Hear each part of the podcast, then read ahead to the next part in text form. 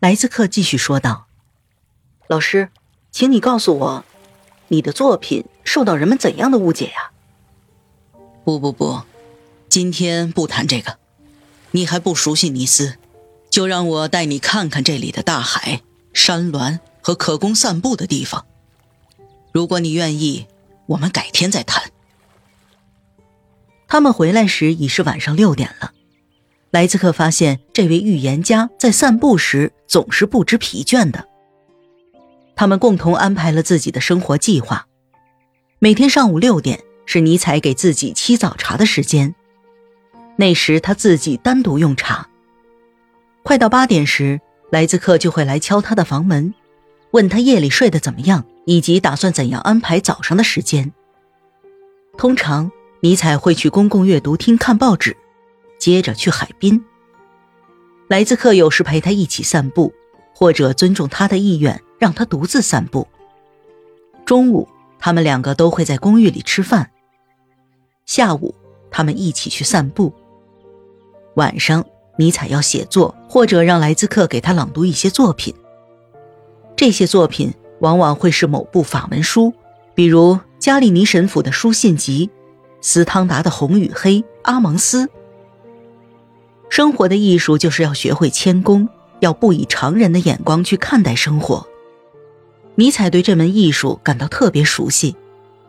事实上，他为自己制定的这一系列用餐方式是伪善而又狡猾的。莱兹克经常会对此感到不知所措。一个星期天里，尼采被年轻女士问到是否去过教堂。尼采很有礼貌地回答道：“今天还没有。”莱兹克对他的谨慎感到敬佩。尼采解释说：“真理并不适合于任何人。如果我让那位女士感到了不安，那么我会恐慌的。有时候，尼采也会采用憧憬未来的方式，让自己感到愉悦。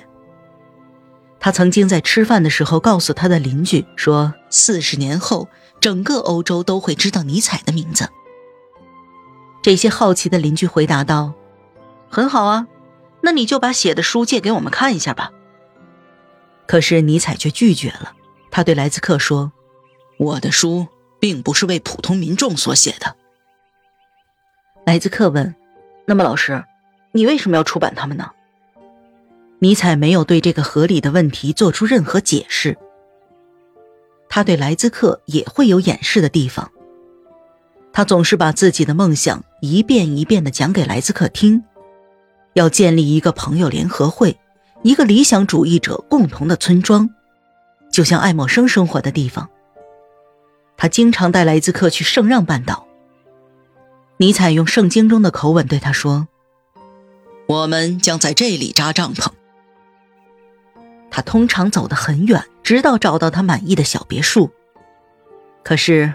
朋友联合会的事情没有定下来，他也没有告诉莱兹克自己想要的唯一信徒就是他唯一的朋友海因里希·冯·斯坦因。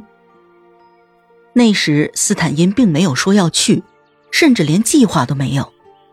他没有对尼采做出任何表示。也许我们可以猜想，斯坦因之所以要到希尔斯玛利亚，就是为了调节两个老师之间的关系。只是其中一个已经明确表态，他只能选择一个。或许他还为此感到苦恼，可是他仍然回到了德国，并见到了科西玛·瓦格纳。既然尼采要让他做出选择，他就选择了瓦格纳。尼采已经预料到了这样的结局，他感到害怕，他感到悲哀。并以一首诗向这个年轻人表达了自己的看法：生命的正午，庄严的时刻，夏日里的花园。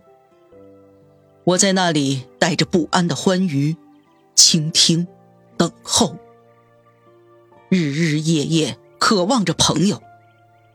你在哪里，朋友？来吧，是时候了，是时候了。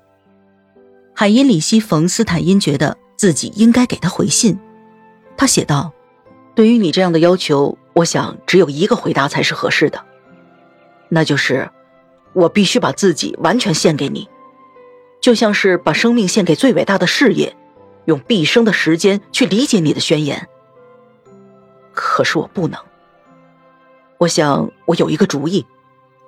我每个月都要接待两个朋友，还要跟他们阅读瓦格纳专用词汇中的某些文章。我把这些文字当做课文来向他们宣讲。这些愉快的交谈变得越来越崇高，越来越自由。最近，我们找到了审美情感的定义，那就是通过充实个性来找到客观的途径。我认为你会喜欢我们这样的聚会。要是尼采能够给我们提供课文。那该多好！不知道你是否愿意用这种方式跟我们保持联系？通过这种联系，我想你可以离自己的理想更进一步。